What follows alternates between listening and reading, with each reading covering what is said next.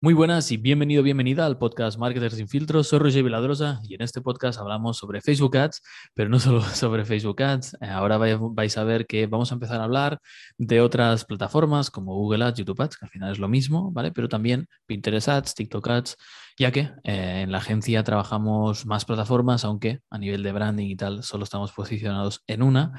Llevamos mucho, mucho tiempo haciendo ads en otras plataformas, y el salto es, es muy fácil. Pero bueno, eh, vais a ver que la intro va, va, a acabar cambiando y ya sabéis que también en el podcast pues hablamos de emprender, desarrollo personal de vez en cuando, por mi parte, pero cuando hablamos de marketing o de cosas eh, de anuncios siempre me gusta contar eh, pues con el Head of Media Buying de nuestra agencia que es Bilbic Media y él es Felipe. Felipe, ¿cómo estás?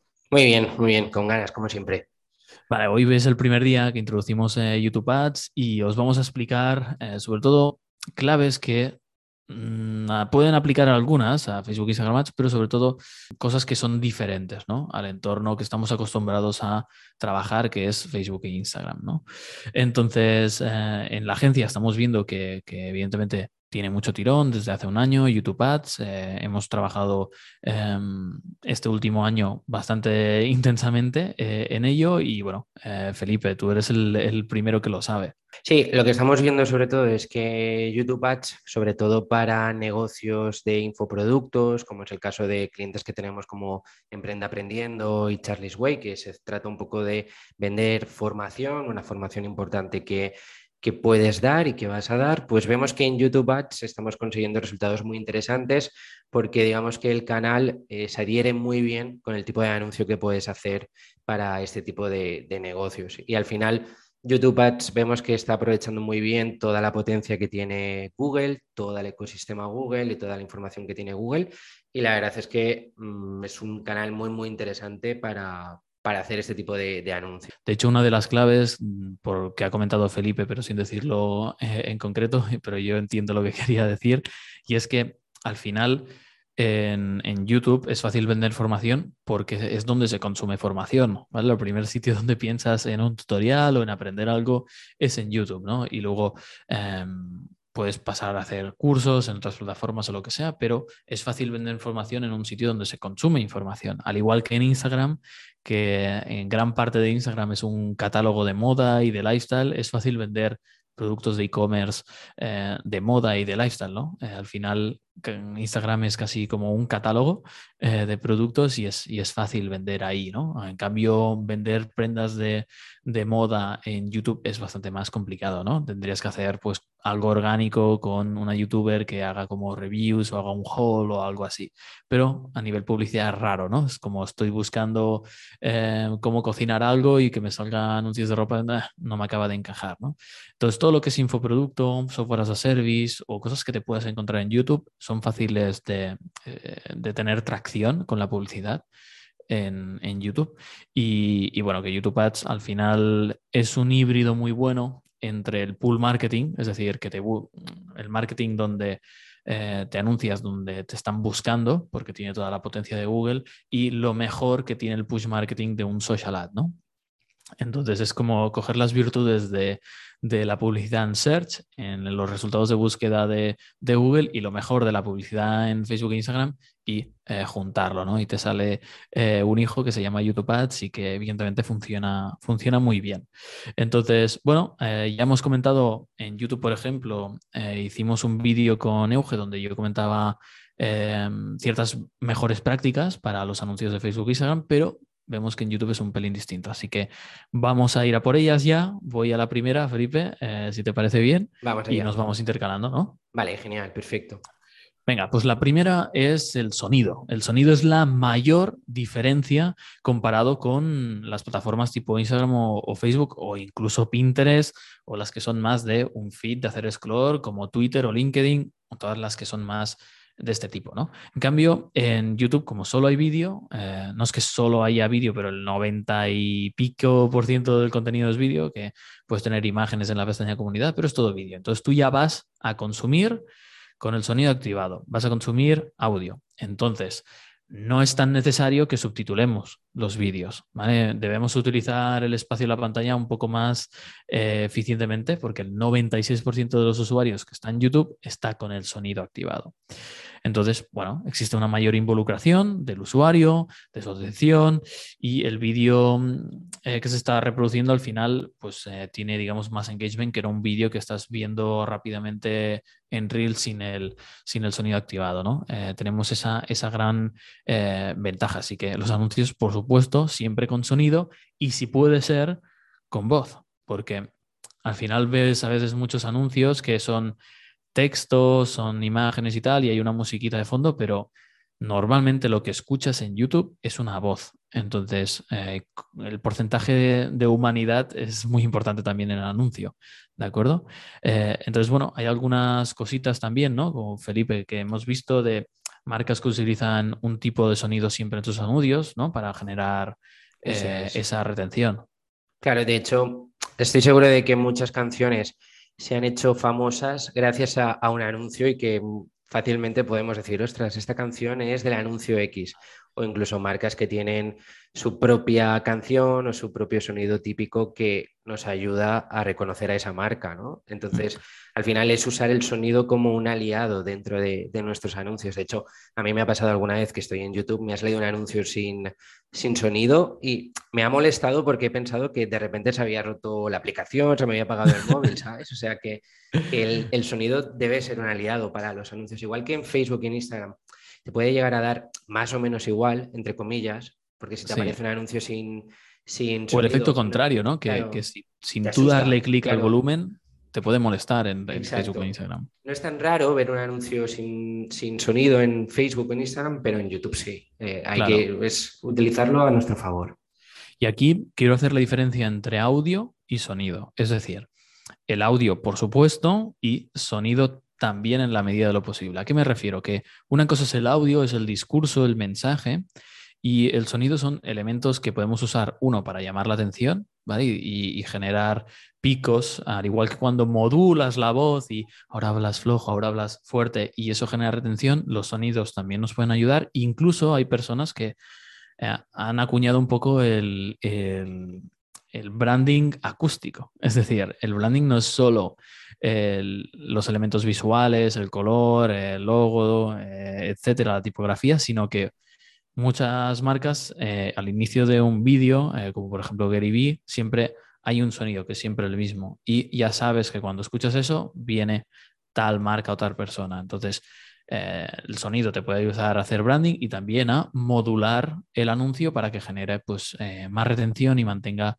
al usuario enganchado, ¿no? Al final en YouTube vemos que los mejores youtubers tienen pues esa, ese dinamismo en los vídeos. Felipe, ¿qué es lo segundo, digamos, más importante o más diferenciador dentro de YouTube Ads?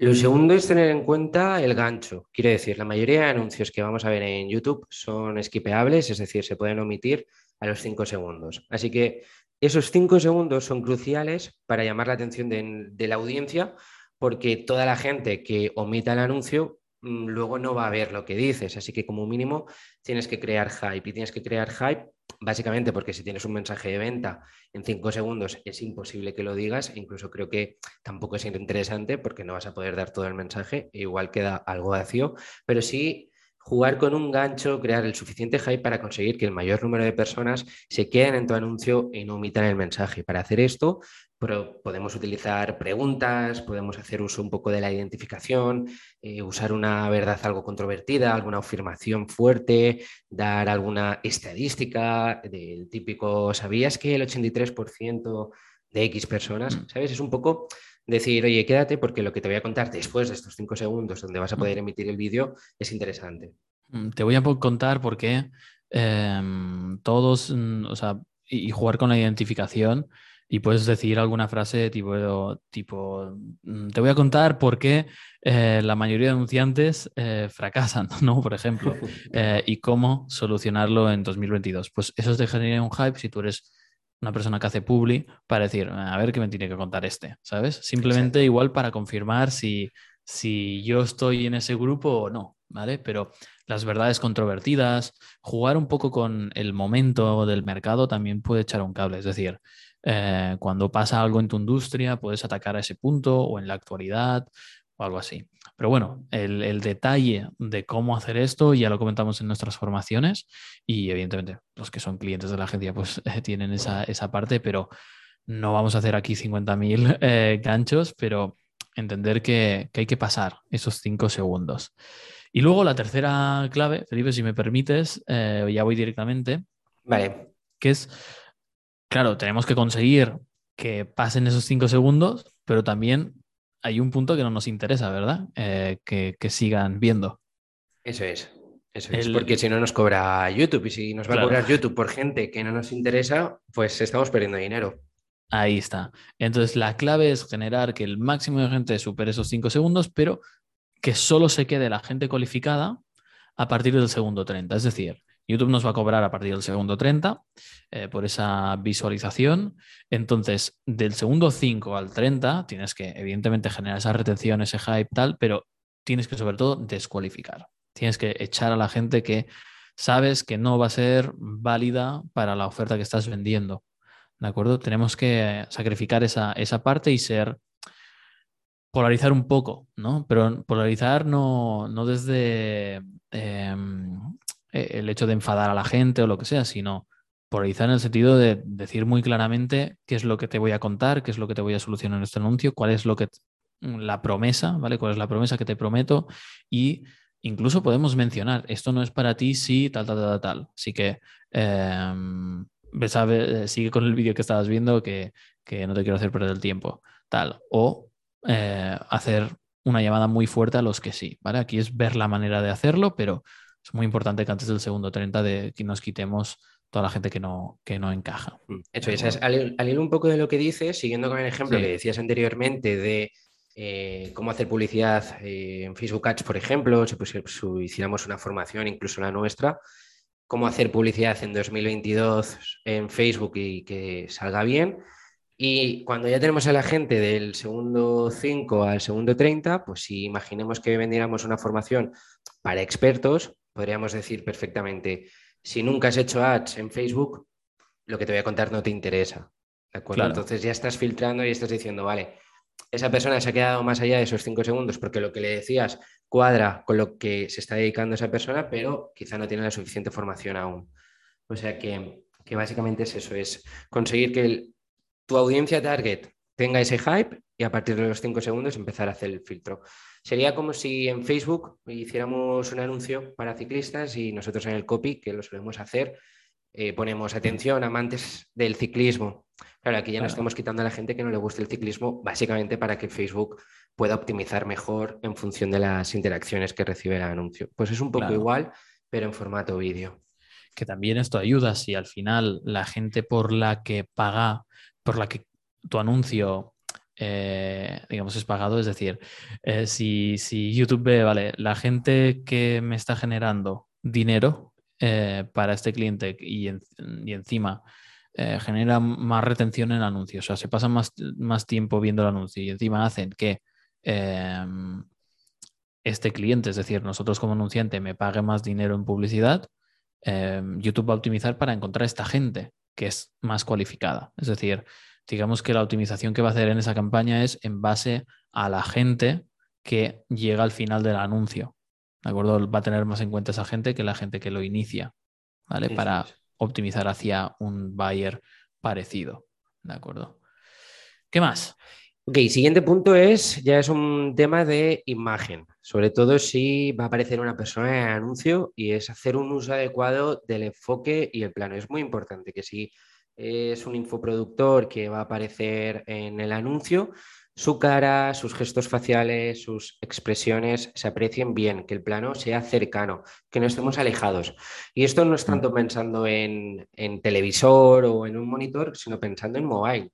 Cuanto más cerca esté el anunciante de la cámara, más fácil puedas ver sus gestos, incluso verle la cara y generar esa confianza en mobile se va a ver mucho mejor y siempre va a ayudar hace falta verle los pelos de la nariz, ¿vale? Pero sí que ocupe la mayor, más del 50% de la pantalla sea ocupada por un plano pues, de pecho para arriba, ¿no? Como mínimo, ¿no? Que, se vea bien.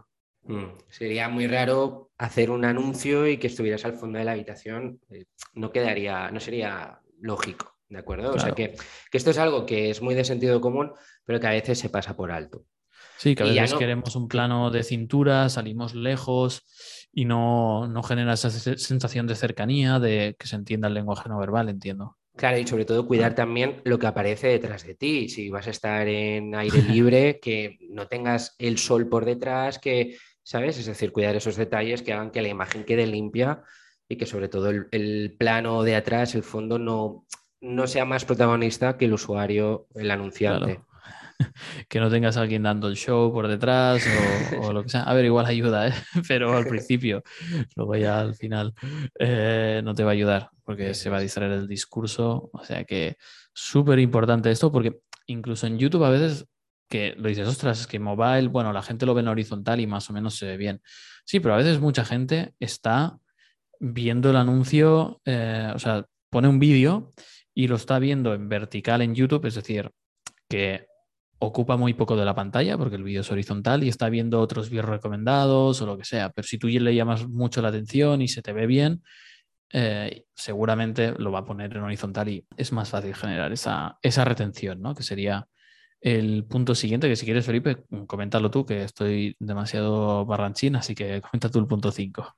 Lo siguiente es básicamente eso, eh, buscar la retención, es decir, al final en YouTube, tanto en Facebook y en Instagram también ocurre, vas a interrumpir a un usuario. Es decir, es una persona que no está predispuesta a priori a que le molestemos porque simplemente va a ver un vídeo de su youtuber favorito o de cualquier tipo de contenido.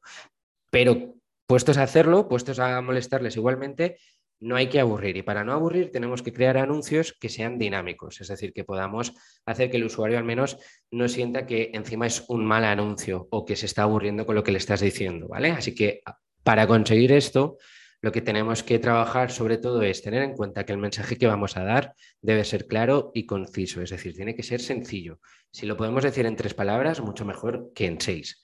Tenemos que hacer uso de la edición para hacer costes rápidos, eliminar las partes donde no estamos diciendo nada, no estamos aportando Pero aprender de lo que hacen los youtubers orgánico, para subir la retención, que es no hay, o sea, en el discurso no hay momentos de eh, mm, ah, mm, es como muy tac, tac, tac, tac, Eso es. Tal cual. De hecho, se puede apoyar lo que estamos diciendo con imágenes y con vídeos. Estás hablando de, por ejemplo, las mejores técnicas para hacer publicidad en 2022, pues puede aparecer a la derecha de la pantalla quizá vídeos o imágenes de datos del, del Ads Manager o de cómo se crean los anuncios. Es decir, todos aquellos elementos que, de nuevo, te ayuden a retenerte. Al final, si estás contando algo muy interesante y lo apoyas con imágenes y con vídeos, al usuario le va a retener mucho más y sobre todo le va a llegar mejor la información. Y precisamente para apoyar tu mensaje, además de imágenes y de vídeos, puedes hacer uso de textos superpuestos donde queramos remarcar eh, alguna frase en concreta, alguna palabra clave. Y son textos que deben ser grandes, que deben ser dinámicos, es decir, que incluso se pueden enriquecer con colores o con texturas. Y la cuestión es utilizar aquellos elementos que hagan que el vídeo sea dinámico, que aporte lo que queremos aportar, el mensaje que queremos aportar y siempre consiguiendo esa retención del usuario. No sería igual un vídeo donde estamos vendiendo una formación donde no aparece en ningún momento ningún elemento decorativo, ni de texto, ni de imagen, ni de vídeo, ni nada, que el mismo anuncio donde está trabajado a nivel de edición. A nivel de resultados, obviamente no va a ser nada igual.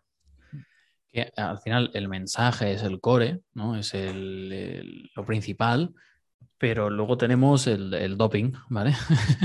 en los deportes no se permite, pero el doping de un anuncio significa ese mensaje que está dando la persona, qué podemos hacer a nivel de edición para darle mucho más vidilla, mucho más retención, divertimento, se pueden a veces hasta utilizar memes, se pueden utilizar eso, eh, coñas de mm, con un lenguaje que, que, te transmita mucho más, ¿no? que sea mucho más directo.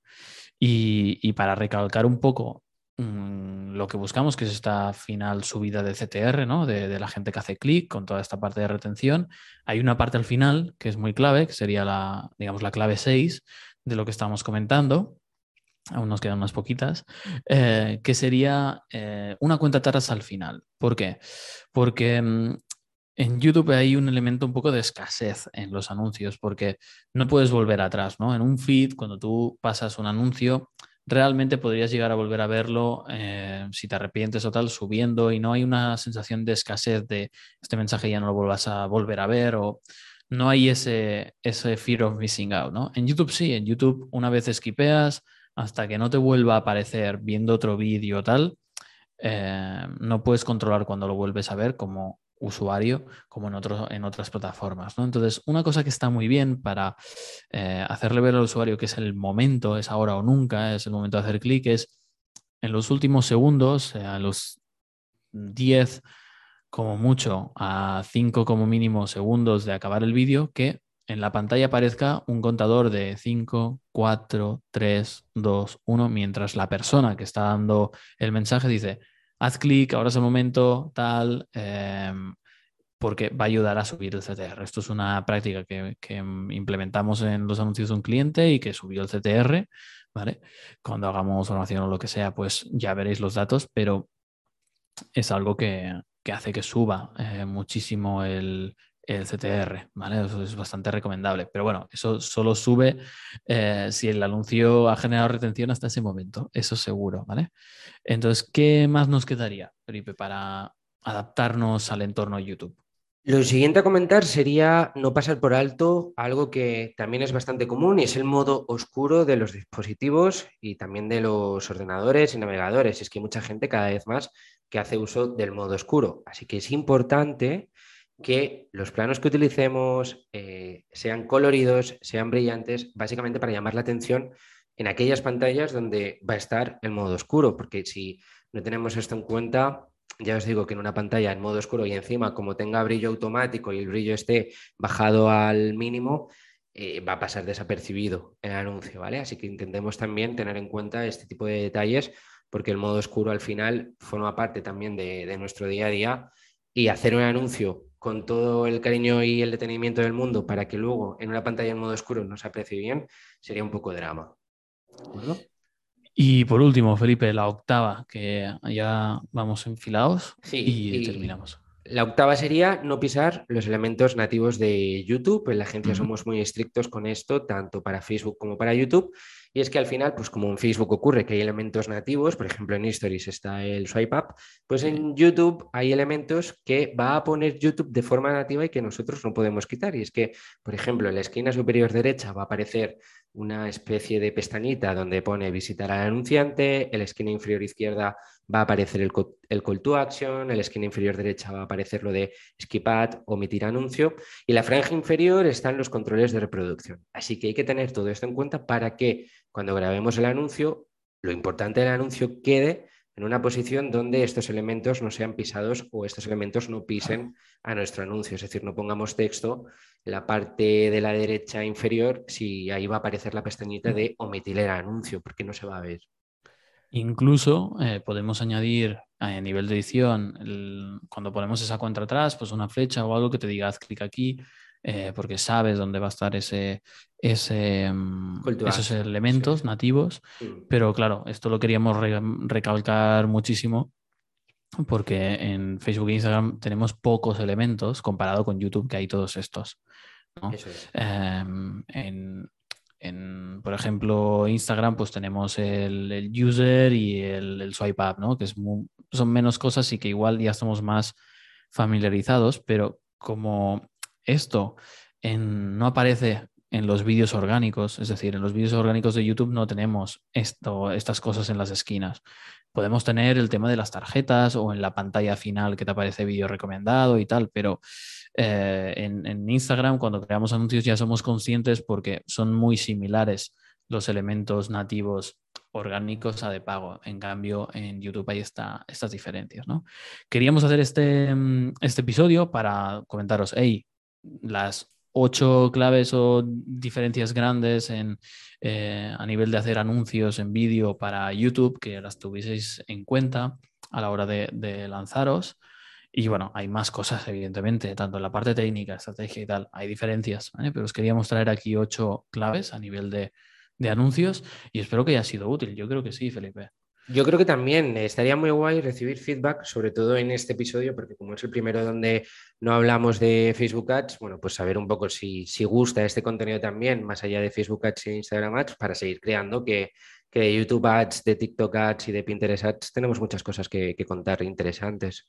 Genial, pues no, em, mandarme a mí personalmente en mi Instagram feedback o incluso en el, en el email, eh, ya sabéis por dónde encontrarme y yo lo traslado a Felipe, a Mónica, a todo el equipo eh, para, bueno, eh, seguir creando y seguir echándose un cable en todo lo que se pueda eh, aquí en el podcast. Nos vemos en el siguiente episodio, veremos si o no es de YouTube Ads, dejar esas reviews de cinco estrellas que siempre se agradecen, bueno, dejarlas si queréis, yo ya las agradezco de, de antemano, guardar el podcast en Spotify y sobre todo, lo más importante, si hay alguien que realmente dentro de vuestro entorno este episodio crees que le puede servir, oye, eh, se lo puedes enviar y así podemos ayudar a más personas. Nos vemos en el siguiente episodio. Un abrazo. Chao, chao.